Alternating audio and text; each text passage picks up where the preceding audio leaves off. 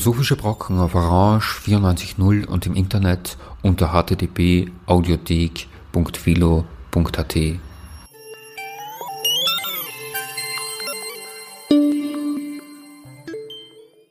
Soll ich da mal unsere Corona-Bücher gleich noch zur Hand nehmen? Es sind doch einige zusammengekommen. Ein Virenregime, ja, schöne Sammelband. Ja. über 50 Beiträge drin oder 50 Personen drin geschrieben. Die Rückkehr zur Normalität will, dass die Krankheit nie gewesen ist. Georg Seslen, Corona-Kontrolle oder nach der Krise ist vor der Katastrophe, Seite 129. Das Ende eines langen Lockdowns in Wien, die Öffnung der Schanigärten und Restaurants und einiger Kultureinrichtungen unter Auflagen – und die zunehmende Aufhebung der Impfpriorisierung lassen langsam, wenn auch sehr vorsichtig, die Möglichkeit aufblitzen. Es könnte auch wieder eine Zeit geben, in der Corona nicht im Vordergrund steht. Das alles betrifft nun natürlich Wien, Österreich, einige weitere Teile Europas und keineswegs die Situation auf der ganzen Welt. In Indien sieht es ganz anders aus. Während wir also meinen, zurückblicken zu können, zumindest auf den gerade beendeten Lockdown, ist die Situation anderswo auf der Welt ganz anders. Das sollte nicht vergessen werden. Was haben wir im Lockdown getan? Zu was hat uns Corona angestiftet? Gehindert hat uns der Virus und dessen Eindämmungsversuche ja an vielem. Darüber haben wir viel gesprochen. Aber hat er uns auch dazu gebracht, etwas wieder zu tun oder mehr zu tun, zum Beispiel zu lesen und zu schreiben? Dieser Frage gehen wir, Andrea Adelsburg und Elisabeth Schäfer, in dieser Sendung nach. Und wer wüsste nicht besser Auskunft zu geben, wie groß oder wie anhaltend die Flut an Corona-Tagebüchern war, als Verlage und VeranstalterInnen von Literaturtagen beispielsweise. Und wer wüsste nicht besser zu sagen, ob auch mehr gelesen wurde als eine Buchhandlung. Die Stimme, die Sie am Anfang dieser Sendung gehört haben, gehört Rudi Gradnitzer vom jungen Wiener Verlag Bahö Books. Er sowie auch Uli Fuchs von den kritischen Literaturtagen haben mit uns über das Thema gesprochen und erzählt, was sich in der Pandemiezeit so im Literaturbetrieb getan hat. Dazu gibt es eine Einschätzung der Lage an den Lesetischen von der Buchhandlung Löwenherz in der Berggasse. Weil die Redakteurinnen dieser Sendung selbst viel lesen, haben sie aus der Corona-Literatur einige Brocken eingesprochen und fügen dieser Sendung zwei Rezensionen bei. Und damit herzlich willkommen zu den philosophischen Brocken mit einer Sendung zu Chroniken, Literaturflut, Lesen, Schreiben und Leben in Zeiten einer Pandemie. Beneficent ideological virus, the virus of thinking, of an alternate society, a society beyond nation state, a society that actualizes itself in the forms of global solidarity and cooperation. Slavoj Žižek, Pandemic, COVID-19 Shakes the World 2020, page 37. Ich habe gelesen, der Münchner Hansa Verlag hat 24 Stunden nachdem Bayern den Katastrophenzustand ausgerufen hat, das erste Corona-Skript im Tisch gehabt. Wie lange hat es bei euch dann in echt gedauert? Also das Schmiedinger Buch war das erste und es war dann durch den Umfang eigentlich nicht so schnell. Also mit der Ankündigung war wir ziemlich früh, mhm. also schon im April. Mai haben wir es dann angekündigt im Katalog, aber bis dann wirklich fertig war, ist dann November geworden. Weil es einfach so viel Lektoratsarbeit und mhm. ja, also so viele Beiträge auch. Und Übersetzungen noch viele. Also es ist quasi nicht nur Österreich, sondern auch irgendwie halt Beiträge über Lateinamerika, Asien, Afrika, Nahen Osten. Insofern ein guter Zwischenstand und eine Erinnerung auch irgendwie, was da passiert ist. November ist dann eh auch schnell. Aber so Sammelbände hat es dann in Österreich dann schon mehrere gegeben. Und dann in Deutschland hat es sehr viel auch so wissenschaftliche Aufarbeitung, halt ja, Einschätzungen, Aufarbeitungen, ja. länger mal weiter. Ne? ist natürlich auch immer sehr eigenständige österreichische Position irgendwie zu finden, mhm. ist natürlich immer eh, diese große Welle an Publikationen ist sehr oft dann auch aus Deutschland natürlich getragen, weil es zehnmal so groß ist und und zehnmal so viele Verlage gibt. Und wie glaubst du, wird es dann weitergehen, wenn es jetzt wieder abflacht mit dieser Pandemie? Kommt dann noch was nach, so zum Aufarbeiten an Literatur? Also wir als Verlag äh, bringen noch so eine große Collage aus, einen, einen vielstimmigen Chor aus all diesen Publikationen, die über die Corona-Krise da angefallen sind. Also ein Mischmasch aus Zeitungsartikeln, Zitaten, auch persönlichen Gesprächen, aber eben auch der wissenschaftlichen und literarischen Aufarbeitung. Und zwar von Wolfgang Materno, der ist ein Kulturjournalist vom Profil, der Wochenzeitung Profil, mhm. Und von Sebastian Hofer, der auch beim Profil Journalist ist. Mhm. Und die beiden wollen quasi so ein Kompendium, eine Collage, eine, ja, eine, einen vielstimmigen Chor im Oktober wird das herauskommen, bei uns veröffentlichen, mhm. unter dem Titel Spazieren gehen ist erlaubt. Also insofern kann ich sagen, für uns wird auf jeden Fall noch ein Corona-Buch folgen. Und im Großen und Ganzen glaube ich natürlich, also es wird mehr ein unterhaltsames Buch sein, ein Buch, was eben halt ja, vielleicht auf witzige oder auf ironische Weise auch damit ein bisschen umgeht. Aber ich glaube, im Großen und Ganzen sind die Leute jetzt schon ein bisschen ähm, froh, wenn es dann vorbei ist oder wenn es einmal die Sommermonate kommen und dass die Leute vielleicht sich wieder mal anderen Themen auch, glaube ich, auch sehr gerne zuwenden werden. Diese Publikationsflut über Corona ist natürlich der Situation entsprechend, dass da viel Fragen, viele Nachfragen, viel auch Verarbeitungswillen gibt von, von, von, von verschiedensten Menschen, die sich da ausdrücken wollen oder beitragen wollen zum allgemeinen Diskurs. Denkst du, hat auch die Menge etwas damit zu tun, dass Autorinnen und Autoren dann auch viel allein zu Hause gesessen sind und Zeit hatten? Ja, was man sicher beobachten hat können, war diese Flut von, von, von Tagebüchern, von, von Blog-Einträgen auch irgendwie oft. Also das ist dann oft gar nicht wirklich bis ins Publikationsstadium gekommen, aber also jetzt nicht noch den klassischen Social Media, wo sowieso Leute quasi tagebuchartig ihr Leben selbst dokumentieren und kommentieren. Das ist sicher quasi auch der Isolation oder irgendwie auch der neuen Kommunikation, der Fernkommunikation, der digitalen Kommunikation geschuldet. Wenn man sich halt nicht mehr so wirklich treffen kann in den wirklichen körperlichen Orten, sondern alleine zu Hause sitzt, dass man dann auf vielfältige Art und Weise kommuniziert und zu schreiben ist sicher ein wesentlicher Teil davon.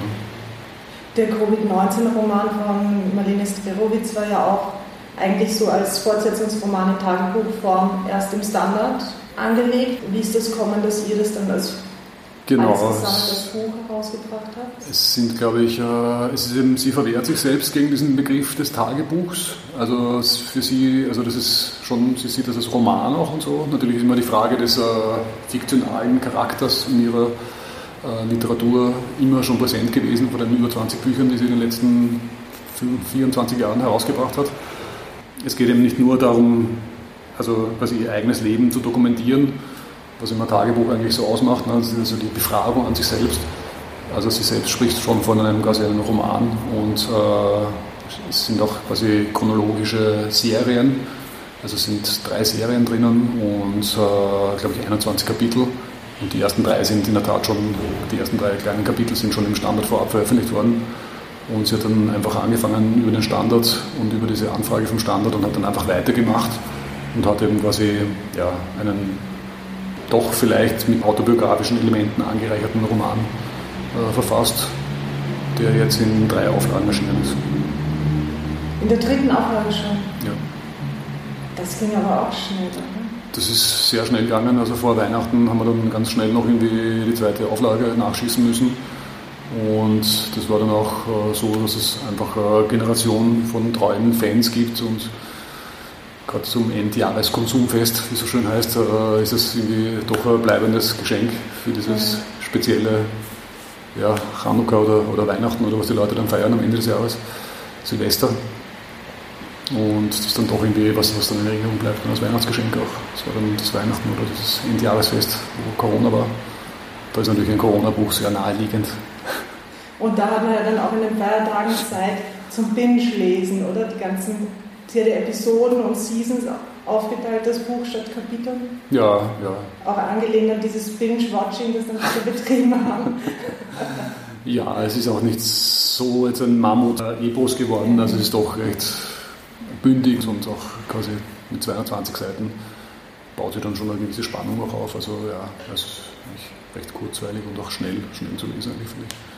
Also fürs Binge-Reading ist vielleicht eher der Thomas Schmiediger mit den 500 Seiten eng, eng bedruckt ja. geeignet, aber dann mehr davon. Das ist dann und der Beginn für dieses Strelowitz-Projekt war eine Anfrage vom Standard? Genau, und sie ist dann weitervermittelt worden, also ja. weil sie dann doch gesehen hat, irgendwie, es ist jetzt einfach zu schade, dass es nur online verwurstelt wird, weil online ist dann doch irgendwie auch nicht sehr bleibend oder irgendwie, es geht dann ein bisschen unter in diesen unendlichen Weiten des digitalen Raums. Und sie ist dann quasi verwiesen worden auf uns als jungen, ja, wie soll man sagen, relativ neuen Verlag im, im deutschsprachigen Raum. Sie hat sich dann das Programm angeschaut und hat sich da auch programmatisch ganz gut aufgehoben gefühlt. Und sie hat aber eigenständig sozusagen auch schon weiter begonnen, also weiter zu schreiben. Wurden dann die Teile aus dem Standard eigentlich noch überarbeitet für die Buchfassung? Hat das Format Buch dann noch was gemacht mit diesem ähm, Beginn als quasi Fortsetzungsgeschichte für die Zeitung? Also ist das dann noch verändert worden? Also ich glaube, die ersten drei Kapitel, mhm. die im Standard vorveröffentlicht worden sind, sind genauso jetzt im Buch auch mhm. abgedruckt worden. Und äh, Marlene Strelowitz zeichnet sich ja prinzipiell schon aus durch ihre literarische eigene Syntax, die sich irgendwie, ja, die auch auf vielen Ebenen schon diskutiert worden ist in den mhm. letzten Jahrzehnten, kann man sagen. Also es ist ihr Stil und ihre Art und Weise, auch äh, mit kurzen, sehr prägnanten Sätzen, auch irgendwie Satzzeichen, die vielleicht irgendwie einer, weiß nicht, einer Syntax, die halt in den Gymnasium gelehrt wird irgendwie oder so, nicht ganz entspricht oder vielleicht manchmal nicht oder umstritten ist. Auf jeden Fall ist das Buch so, wie es ist, hingeworfen und entspricht halt ihrem Stil auch und so. Wir auch in der zweiten und der dritten Auflage haben wir auch nicht mehr überarbeiten oder wir haben das gar nicht mehr, ja, es war nicht in ihrem Interesse, weil mhm. eben das quasi so ein Zeitporträt auch ist und man soll auch diese Hektik und auch wenn da mal ein Beistrich falsch gesetzt ist oder so, es ist immer fragwürdig, was ist richtig, was ist falsch, weil halt diese ganze Konstruktion von Grammatik natürlich irgendwie etwas ist, wo was Lebendiges irgendwie festgeschrieben werden soll. Und sie ist ja sehr eine Sprachkritikerin eigentlich auch ja, und beschäftigt sich sehr intensiv damit. Ja, also wir haben dann in der zweiten und der dritten Auflage auf jeden Fall nichts mehr geändert. Mhm. Auch in Absprache mit Marlene Strelowitz mhm. selbst.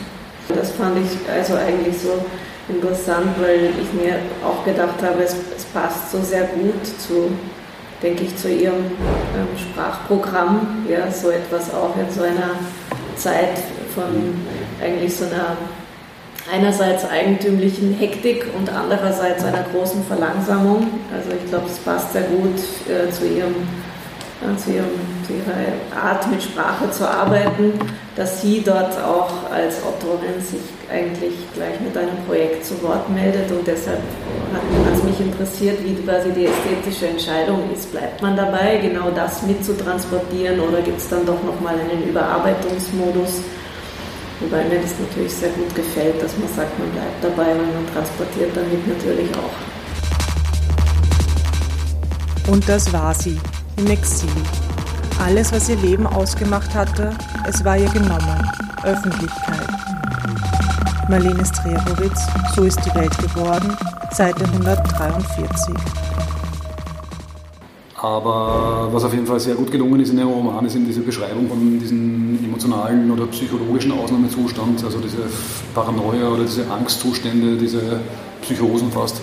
Und sie selber ist dann auch von der Medizinuniversität in Zürich eingeladen worden, wo sie dann gemeinsam mit Medizinstudentinnen äh, nochmal darüber gesprochen hat, äh, wie quasi auch in Corona, aber nicht nur, quasi so Ausnahmezustände, so Belastungszustände sich dann, dann als Krankheitsbild auch irgendwie äußern. Und das ist auch nur ein Teil davon, aber allein dieser Teil ist auf jeden Fall etwas, was, was bleibend ist und was diese Beschreibung dieser Paranoia ist, merkt man dann ja, einfach eine erfahrene Schriftstellerin, die auch wirklich gut recherchiert und die sich seit Jahrzehnten an der Sprache und an der Ausdrucksmöglichkeit irgendwie abarbeitet. Das war ja dann eine der seltenen Gelegenheiten, wo man auch wirklich Kontakt zu Menschen hatte. Sie hatte, ich glaube, die Lesung in der Hauptbücherei, ging sich gerade aus, als man durfte.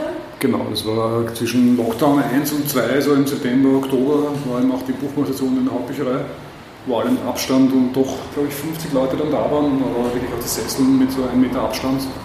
Die Reaktion von den Menschen ist dann immer ein bisschen gedämpft natürlich, wenn sie dann lachen alle gemeinsam und man sieht halt dann nichts oder eine der wenigen Buchpräsentationen auch für uns als Verlag, von dem wir in den letzten, eineinhalb Jahren, von dem wir bleiben solche Momente natürlich dann irgendwie mehr in Erinnerung. Und das ist ja auch eigentlich, wenn man schreiben tätig ist, die einzige Gelegenheit, um wirklich direkt die Reaktion zu sehen. Das stimmt, ja. Das ist für die Autoren und Autorinnen natürlich irgendwie sowieso immer extrem wichtig auch, dass sie quasi auch das genießen können, diese langen, einsamen Stunden vor der Schreibmaschine oder vor dem, dem, dem, dem Computer auch. Und Marlene Strelowitz selber hat eben auch bei dieser Buchpräsentation im Oktober gemeint, dass ihre Lebensernte, sie ist ja letztes Jahr auch, glaube ich, auch einen runden Geburtstag gehabt, und äh, sind halt sehr viele Lesungen und Vorträge eigentlich insgesamt auch ausgefallen und sie hat auch gesprochen dass, davon, dass ihre Lebensernte jetzt quasi jetzt bisschen sabotiert worden ist durch Corona, weil das natürlich auch eine materielle Sache ist, weil halt da immer Gagen und dazukommen und vom Buchverkauf alleine halt irgendwie, äh, ja, also oft gar nicht so viel dann wirklich überbleibt, wie halt dann eigentlich zusätzlich noch durch Vorträge, Referate, Podiumsdiskussionen, Buchpräsentationen. Äh, wir haben es jetzt schon ein bisschen gestreift in dieser Frage ganz konkret mit der Lesung von Marlene Strelowitz. Wie seid ihr umgegangen damit, dass ähm, doch viele Veranstaltungen haben erst angekündigt werden müssen, dann verschoben werden müssen, dann finally abgesagt? Betrifft ja auch nicht nur Lesungen, es betrifft auch Messen, die sicherlich für Verlage ja sehr, sehr wichtig und entscheidend sind, gerade um mhm. auch Kontakte dann insgesamt im deutschsprachigen Raum zu machen. Lässt sich so etwas in Online-Formate gut übersetzen oder wie ist da die Erfahrung? Also wir sind jetzt mit der Analyse jetzt noch nicht ganz wirklich uh, fertig. Also es mhm. fehlt auch jetzt noch irgendwie die Vergleichssituation jetzt wieder danach, weil es doch eineinhalb Jahre lang beim Verlag, den es halt insgesamt seit fünf Jahren gibt, irgendwie jetzt ist ja ein Drittel der ganzen Zeit quasi schon im Corona-Lockdown passiert irgendwie. Und äh, wir waren eigentlich jetzt bei den ersten Messen, jetzt haben wir erst die Messen neu entdeckt, eigentlich jetzt vor ein paar Jahren halt in Frankfurt oder in Berlin auch oder in Nürnberg oder in Leipzig auch oder in Wien auch irgendwie. In Wien gibt es ja auch noch mehrere Buchmessen ja, also jetzt ist es mal ausgefallen, eineinhalb Jahre. Also quasi die Leute haben vielleicht auch mehr Zeit gehabt, um zu lesen, haben zumindest unsere Bücher definitiv mehr gelesen als jemals zuvor. Und äh, insofern fehlen jetzt noch wirklich die, die genauen Analysewerkzeuge und so, die werden eh sehen. Also persönlich finde ich es natürlich schade, weil dann jede Abendveranstaltung und jeder Kontakt mit den Lesern und Leserinnen extrem wichtig ist, Feedback im Guten wie im Schlechten. Skurrile Situationen entstehen da immer Gespräche, Anekdoten ja, jetzt ist das wieder weggefallen und wir hoffen natürlich, dass im Oktober dann wieder weitergeht oder im September, Oktober. Im Juni findet ja schon die kritischen Literaturtage in Wien statt, am Hüppenplatz. Kleinere Messe, klein aber fein, irgendwie äh, veranstaltet von Uli Fuchs und äh, wo auch zumindest die lokalen Verlage oder aus den ja, angrenzenden Bundesländern vielleicht auch irgendwie da sind und lokale Autoren und Autorinnen auch ihre Bücher präsentieren werden. Und im Oktober ist dann Frankfurt und im November ist dann Nürnberg. Und ja, ich bin gespannt, wie es weitergeht, aber ja, persönlich natürlich irgendwie für mich jetzt quasi eine Einschränkung, für die Autoren und Autorinnen sowieso, wie vorher schon besprochen, ne, weil das halt quasi auch einfach auch ein wichtiger, großer Aspekt ist. Disaster communism as an antidote to disaster capitalism. The state must assume a much more active role. It is through our effort to save humanity from self destruction that we are creating a new humanity. It is only through this mortal threat that we can envision a unified humanity. Slavoj Žižek, Pandemic, COVID-19 Shakes the World. 2020, page 104, 105. Als im März 2020 die Gehsteige hochgeklappt wurden und wir, die wir die Möglichkeit dazu hatten, durch Zuhausebleiben was bewirken wollten, nämlich die Kurve abzuflachen, wie es so schön hieß, und quasi Gutes zu tun durch Nichtstun und in dieser sozialen Isolation Serien geschaut haben, Episode für Episode, Season für Season, in den plötzlich so vertraut gewordenen eigenen vier Wänden. Plötzlicher Stillstand, gleichzeitig aber bewegte sich etwas. Durch Isolation plötzlich sich selbst Gesellschaft sein, Zeit zum Nachdenken, die Ungewissheit, wie es weitergeht, mit einem selbst, mit der Welt, über diese neue Welt im Drinnen und im Inneren, diesen Ausnahmezustand, und was er mit uns macht. Was er mit Betty Andover, der Erzählerin und immer wieder alter Ego der Autorin macht. Und zwar Episode für Episode, Season für Season auf 208 Seiten. Zwischen Betty, die ebenso wie Marlene Strerowitz Schriftstellerin ist, und statt allein zu Hause in ihrer Wohnung zu sitzen, eigentlich bei der Leipziger Buchmesse sein sollte. Und der Autorin gibt es einige biografische Überschneidungen. Identisch sind sie aber nicht. Doch Betty lebt in Marlene Strerowitz literarischem Universum. So hat auch sie einiges über Marcel Reich-Ranitzky zu sagen und war gut bekannt mit Nelia Fehn, einer weiteren Autorin und Protagonistin aus Strerowitz Roman Nachkommen. Anfangs als Fortsetzungsroman in der Tageszeitung Der Standard erschienen, wurden die in Tagesbuchform geschriebenen Episoden um Betty dann jeweils donnerstags auf der Webseite der Autorin fortgesetzt und schließlich gesammelt gedruckt in So ist die Welt geworden, der Covid-19-Roman. Erschienen im Oktober 2020 im Wiener Behö Verlag und mittlerweile bereits in der dritten Auflage. Von 20. März bis 29. Juni durchlebt Betty in etwa 30 Episoden die Auswirkungen der neuen Normalität auf Kultur, Politik und sie selbst. In drei Seasons erleben wir, wie sie am Beginn dieses Ausnahmezustands versucht, ihre Vernunft, die sie dazu anhält, sich zu isolieren und sich an die Maßnahmen zu halten, mit ihrem Ärger über die Bevormundung des Bundeskanzlers in Einklang zu bringen. Ein Kanzler, dessen Zwiespältigkeit sie umtreibt und der sich obendrein wie Waldheim bewegt. Gesellschaft dabei leisten ihr ihre beiden selbst erschaffenen Freundinnen, die perfekte, Bettys Mutter in manchen Dingen sehr ähnliche Fiorentina, mit der Betty immer wieder einen unausgesprochenen Kampf um das Lesefauteuil führt, und Irma mit ihrem meist sonnigen Gemüt, mit denen sie manchmal einträchtig, mal kontrovers über den Papst, Donald Trump, aber auch über die Notwendigkeit, den Küchenboden zu wischen, diskutiert. Wir beobachten, wie Betty versucht, sich in diesem Quarantäneleben einzurichten, wie sie die Nachrichten verfolgt und zur Bäckerei geht, um Menschen zu treffen, Sport betreibt.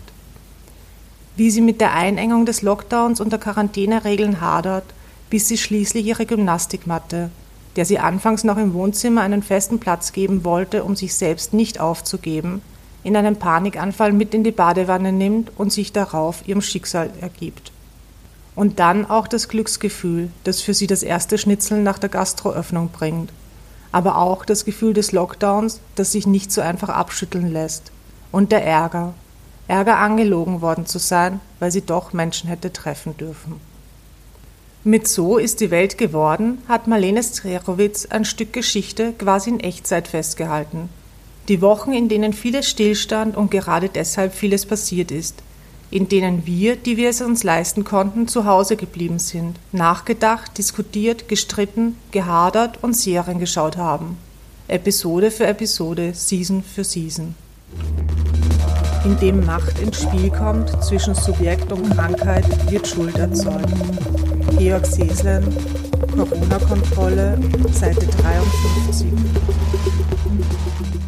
sehr viel gesprochen wurden, woran uns der Virus und die Eindämmungsmaßnahmen alles gehindert haben, aber gibt es auch etwas, was wir mehr oder wieder getan haben? Und eine Beobachtung war ja, dass es auch eine gewisse Anzahl an Corona-Literatur äh, gegeben hat. Also dass sozusagen Menschen begonnen haben, Tagebuch zu schreiben, auf Blogs Chroniken zu erstellen und so weiter. Ähm, also es wurde offensichtlich geschrieben, um, um diese Zeit irgendwie zu bezeugen oder irgendetwas darüber zu reflektieren. Und dann gab es natürlich aber auch das Problem für Buchhandlungen, ähm, wie Kontakt mit Leser, Leserinnen halten. Und mhm. wir haben gesehen, ihr habt ja da auch verschiedene spannende Online-Projekte gestartet, wie ähm, sozusagen diesen Kontakt zu halten und eben auch diese ganzen Bücher, die da entstehen, unter anderem natürlich auch mhm. andere, an die Leserinnen zu bringen. War eigentlich ganz komisch, weil als ich das beim ersten Lockdown, also jetzt vor über einem Jahr gehört habe, dass die Läden werden zugemacht, dachte ich ja, jetzt geht erstmal die Welt unter ja, und es wird alles es wird so schrecklich und wir werden nicht genug Liquidität haben, um unsere laufenden Rechnungen zu bezahlen. Es wird alles ganz furchtbar. Und dann war es aber dann doch ganz anders. Also nicht nur äh, das Finanzielle ist ein eigenes Problem, das stimmt schon. Aber ich habe es dann eigentlich fast schon wie ein Rausch erlebt, weil es war auf einmal eine Zeit, wo man probieren konnte, und alle fanden gut, dass man nur probiert hat. Es war eigentlich eine Zeit, also ich habe die Zeit sag mal, ich habe das Negative der Zeit eigentlich gar nicht erlebt, weil ich so im Stress war. Und ich habe eigentlich nur das Positive erlebt, nämlich dass man probieren konnte. Und dieses Probieren war bei uns, ja, ich habe es angefangen erst über Facebook Live-Videos, da habe ich gemerkt, die Qualität ist irgendwie Mist, dann ist das alles irgendwie rumgestottert, dann habe ich das anders vorbereitet, habe das, habe technisches Equipment gekauft und habe äh, daran rumgeschliffen. Wir haben jetzt äh, sogar noch ein bisschen investiert, um das Ganze in eine noch bessere Form zu bringen. Das war alles ein Rumtasten und Rumeiern. Und Corona mit all diesen schrecklichen Folgen hat es möglich gemacht, dass auf einmal diese Form entstanden ist. Und zwar einerseits hat sie mich von dem Druck befreit, sofort ein Top-Ergebnis liefern zu müssen. Corona hat alles verziehen. Ach, der macht was. Das ist ja toll. Ja, das war toll. Es, und ich selbst war auch befreit. Ja, ich konnte auch rumprobieren. Und natürlich dadurch, dass man nicht in die Läden kommen konnte, sich sonst nirgends treffen konnte, war natürlich auch die Bereitschaft mal zu gucken und äh, da. Und vor allen Dingen auch in den ersten beiden Lockdowns muss man ganz klar sagen, da war auch sehr viel von so einem Solidaritätsbewusstsein da. Das heißt, es wurde alles anerkannt, was, wer, wer sich Mühe gegeben hat. Und es war auf einem, es war ja wie so eine Aufbruchszeit. Also ich habe diese, im Grunde habe ich das letzte Jahr unglaublich toll empfunden. Ich meine, ich bin, äh, ich rede aus einer Luxusposition heraus. Ja. Äh, ich hatte ein, äh, äh, den schönen Ort, an den ich jeden Tag gehen konnte, war nicht mit meinem Freund auf engstem Raum einen ganzen Tag. Ich war nicht mit meinem Freund auf engstem Raum den ganzen Tag eingepfercht. Es gab sonst keine Spannung. Ich hatte so viel zu tun, dass ich überhaupt nicht ans Nachdenken über die Probleme gekommen bin. Und hatte natürlich dadurch, dass ich diesen Kontakt über virtuelle Medien gesucht habe, auch irgendwie Kontakt. Also man kann natürlich sagen, gut, der Bub hat leicht reden. Aber ich fand, es war eigentlich, äh, ja, es, es war eine Zeit, wo äh, die viel gebracht hat, äh, sehr viel Neues vor allen Dingen hervorgebracht hat. Das fand ich richtig toll. Und äh, ich bin zumindest entschlossen, sehr vieles davon zu behalten, was in der Zeit sich entwickelt hat.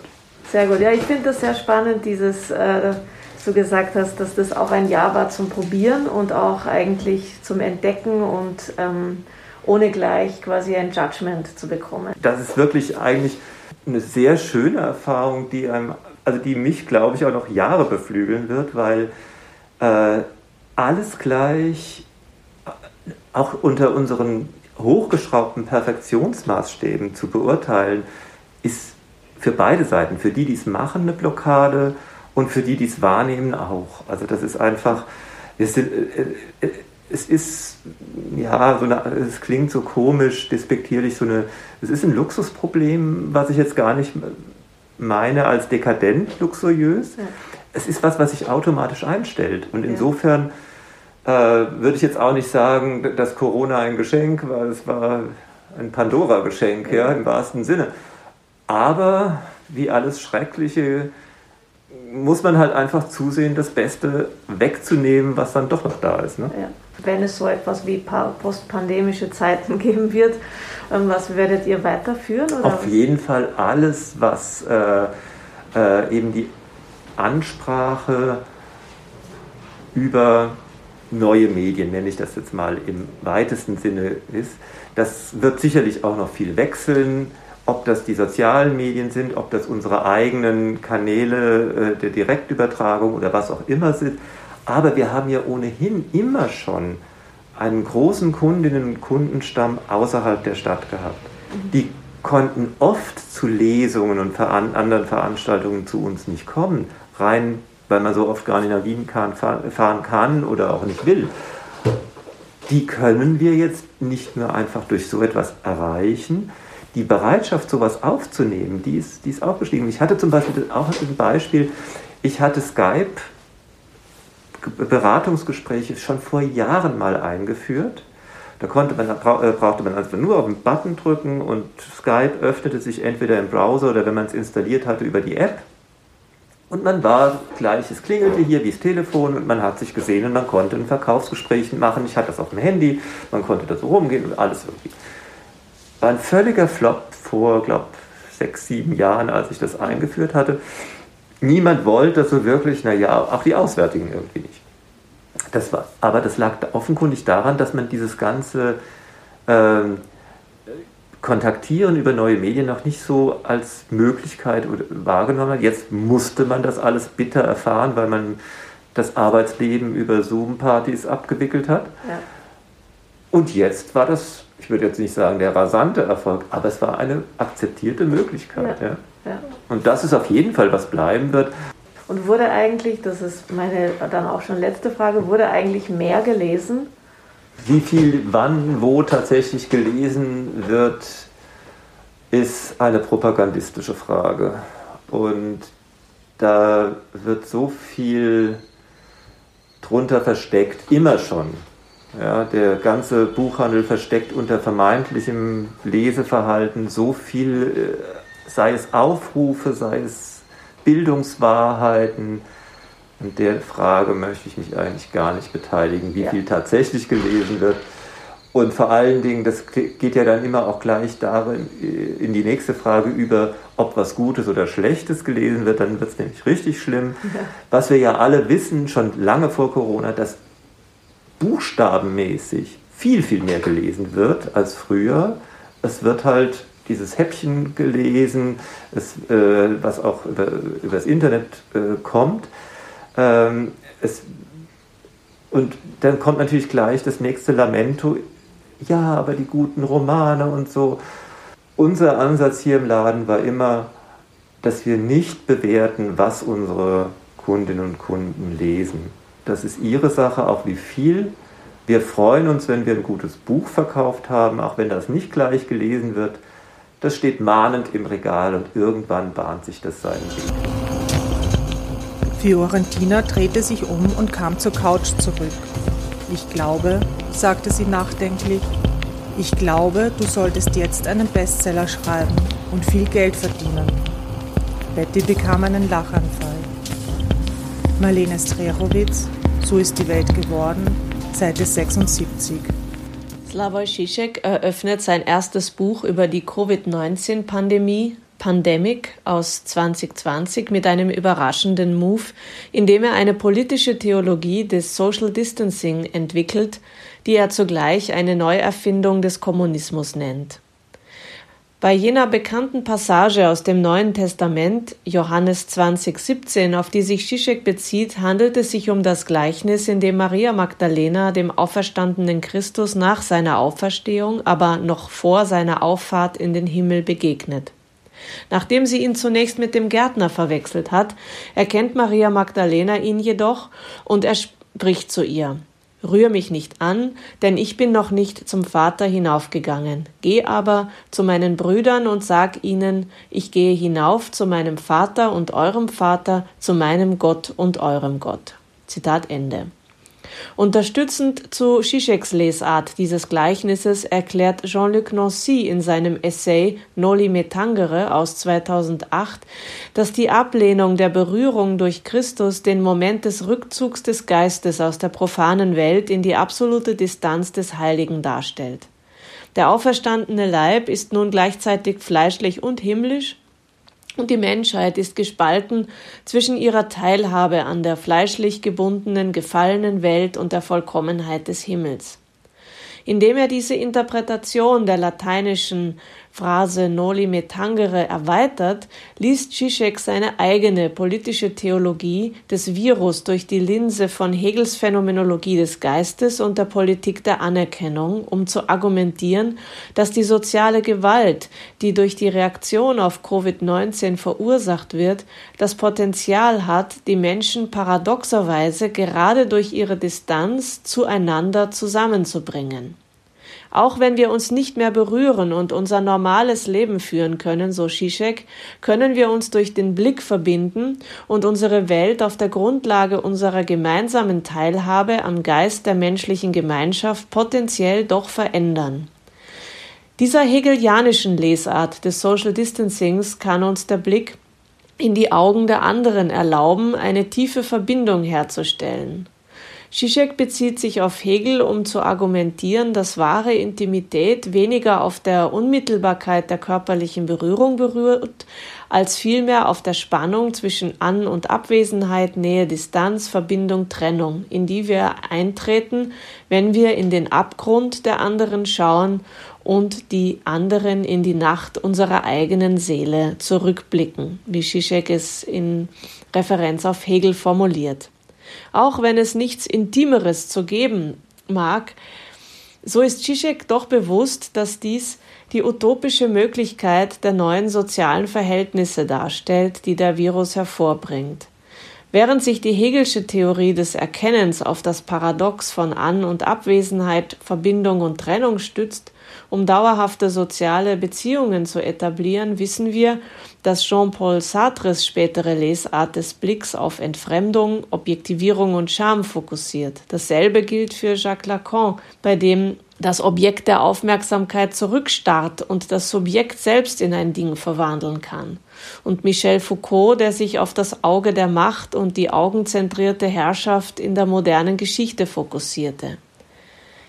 In jedem dieser Fälle gibt es eben keine Reziprozität des Blickes, sondern ein klares Ungleichgewicht der Macht, in dem die Angeschauten immer in ein beschämtes bei Sartre, ängstliches bei Lacan oder abnormales bei Foucault Objekt durch den voyeuristischen Blick der Schauenden verwandelt werden. Also könnten wir auf Zizeks politische Theologie antworten, dass es eher sehr wenig Intimität bei einem Zoom-Meeting gibt, einfach weil wir in einem Zoom-Meeting zu einem digitalen Objekt werden, was es unmöglich macht, die Art von wechselseitiger Verbindung herzustellen, die Zizek in seiner politischen Theologie vorschlägt.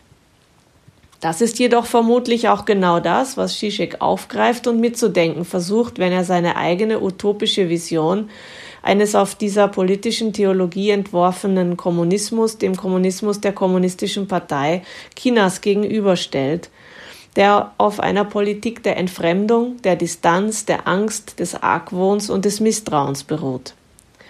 Zizek insistiert jedoch, dass der Virus die Menschheit vor die existenzielle Wahl zwischen der endlosen Gewalt des unreflektierten freudschen Triebes und der Möglichkeit einer utopischen Form des Kommunismus stellt, die auf der menschlichen Verletzlichkeit und unserem Vermögen, menschliche Kooperation zu leben beruht.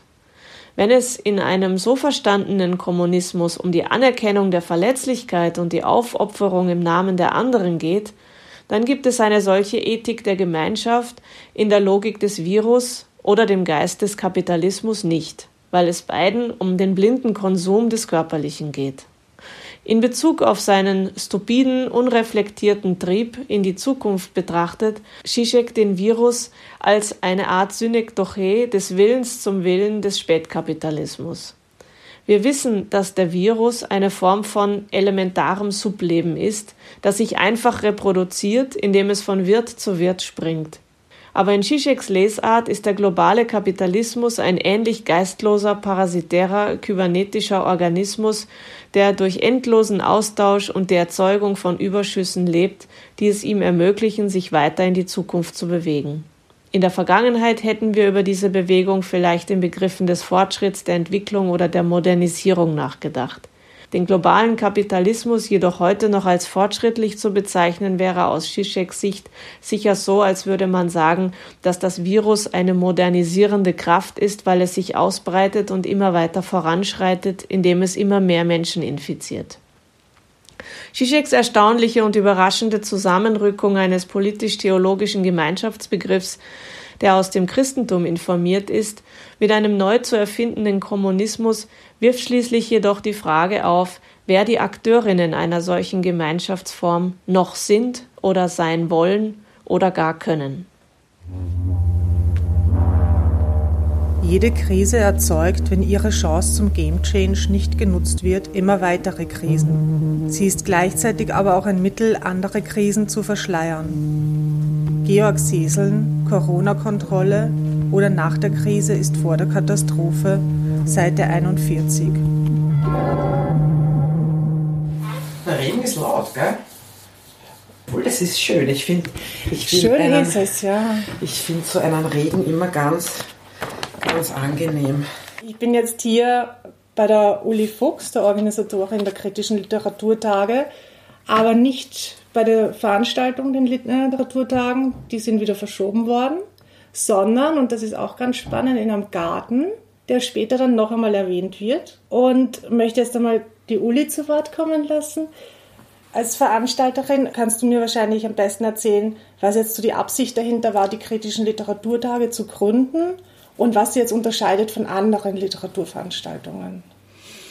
Also die kritischen Literaturtage sind auf Initiative der Gewerkschaft entstanden, des ÖGB. Die ersten haben auch dort vor Ort stattgefunden. Die Idee war, eine kapitalismusgegnerische Autorinnenschaft zu versammeln, linken Verlagen und äh, Initiativen, die gedrucktes Material herausgeben, die Möglichkeit zu geben, ihr Sortiment zu präsentieren, ihre Anliegen zu präsentieren im Rahmen einer linken Buchmesse, weil die Buch Wien schon sehr äh, nicht nur kon konventionell, sondern auch sehr kommerziell geworden ist. Da war ursprünglich der Ansatz von der Stadt Wien aus, das hat ja auch im Rathaus begonnen, die ersten, dass ein interessiertes Publikum sich aktuell informieren kann über die äh,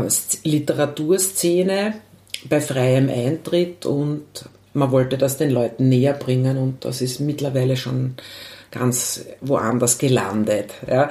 Und so haben wir gesagt, wir gründen jetzt die kritischen Literaturtage, um diesem aufklärerischen und emanzipatorischen Ansatz Rechnung zu tragen und haben jetzt eben die Grillit gegründet und machen das jetzt schon seit vielen Jahren. Ähm, auch eben, wie gesagt, anfänglich auch mit Unterstützung der Gewerkschaft und mit einem Schwerpunkt auch auf gewerkschaftspolitische Themen am Anfang es ist aber jetzt viel größer und anders geworden.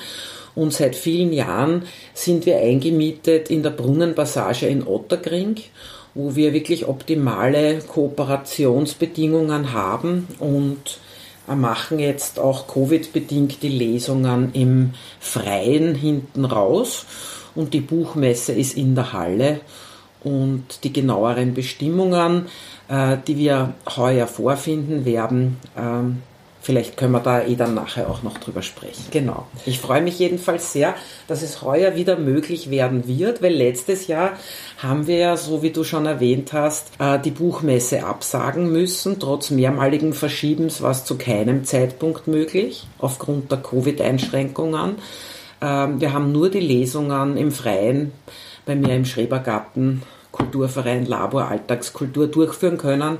Aber heuer vom 18. bis zum 20. Juni werden wir die Buchmesse wieder wie gehabt in der Brunnenpassage durchführen können. Habt ihr letztes Jahr kurz angedacht, auch einzelne Veranstaltungen auf Online dann zu übersiedeln?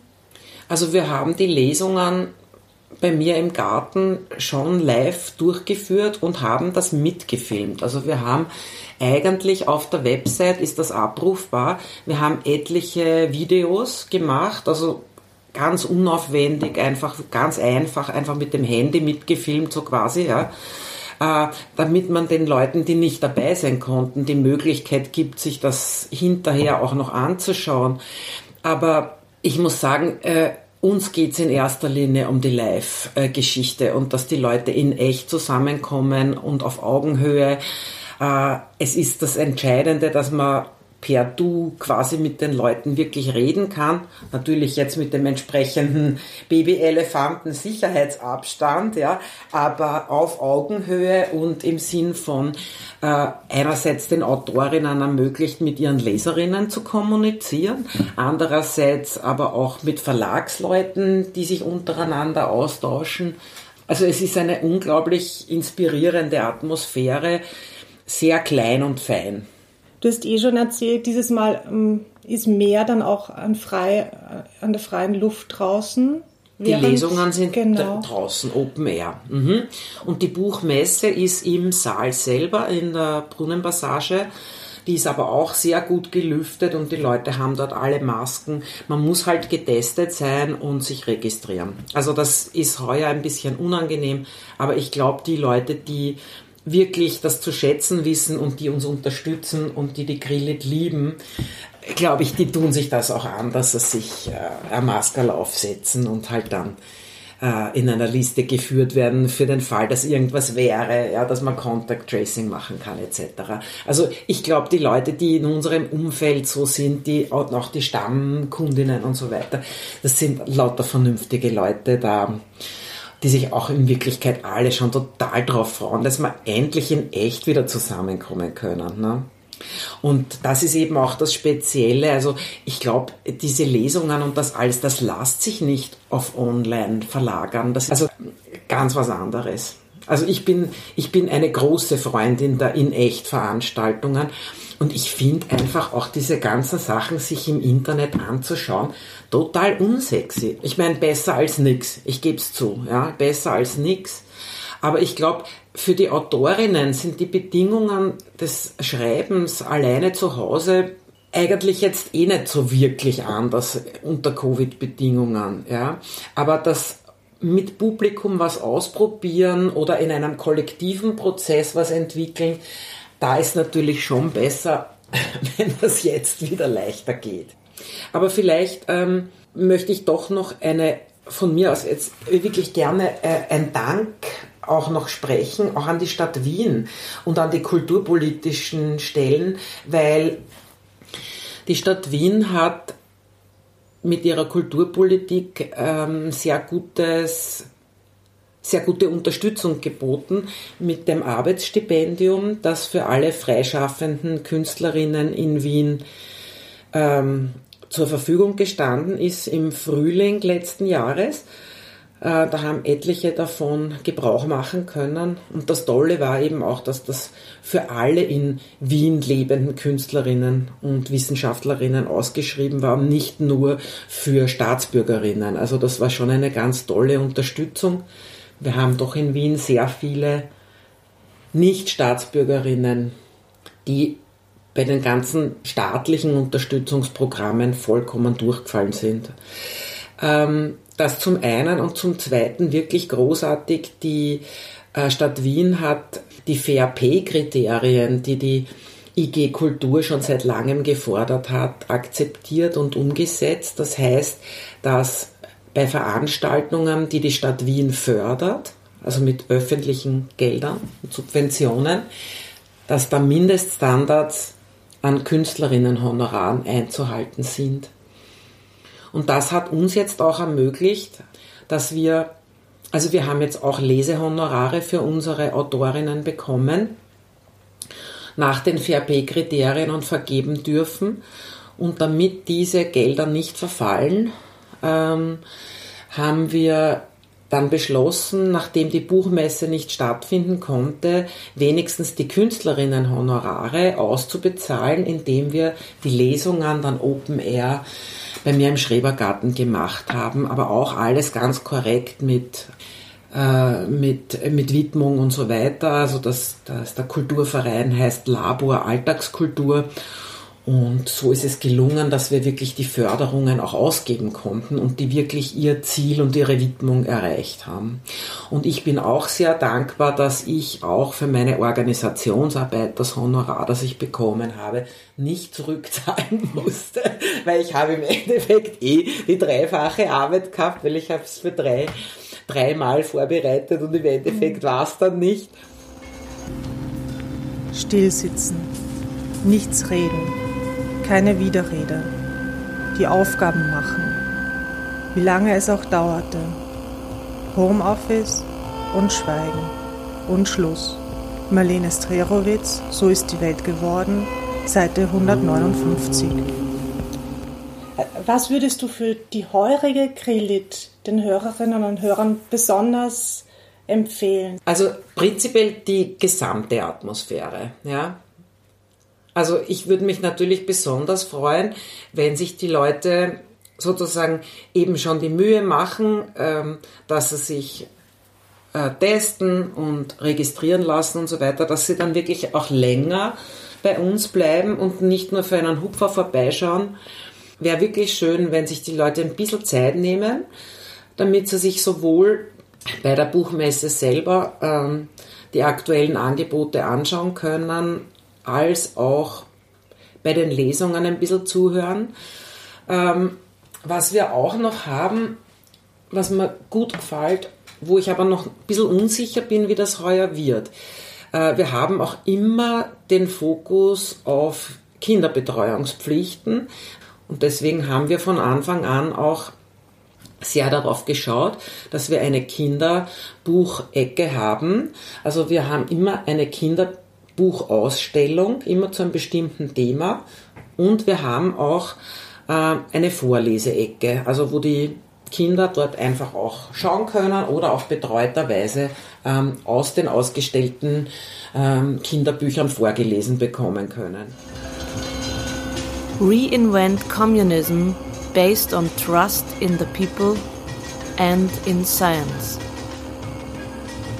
Slavoj Žižek, Pandemic, COVID-19 Shakes the World 2020, page 37.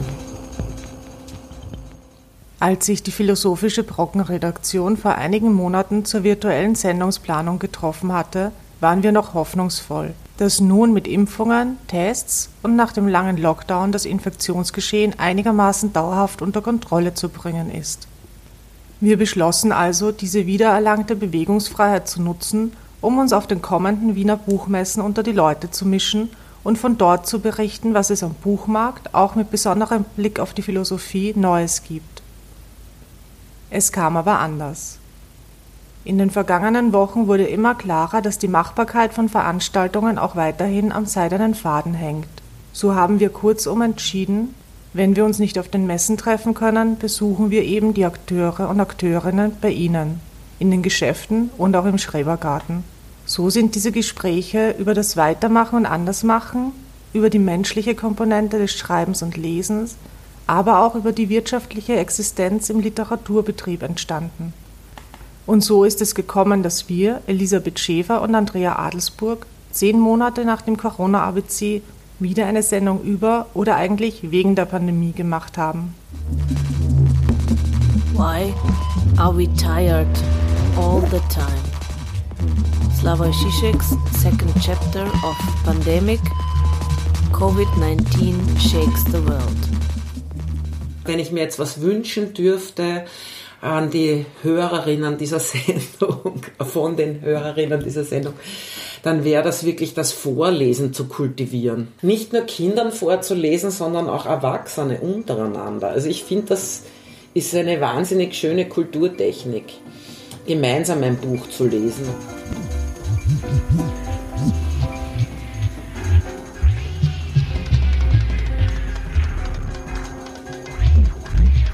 Es wäre Selbstzerstörung, sich nicht irgendwie in Form zu halten. Aber eigentlich, wir sollten uns alle gehen lassen und als Fettknödel wieder auf der Straße erscheinen. Marlene Strechowitz, So ist die Welt geworden, Seite 61.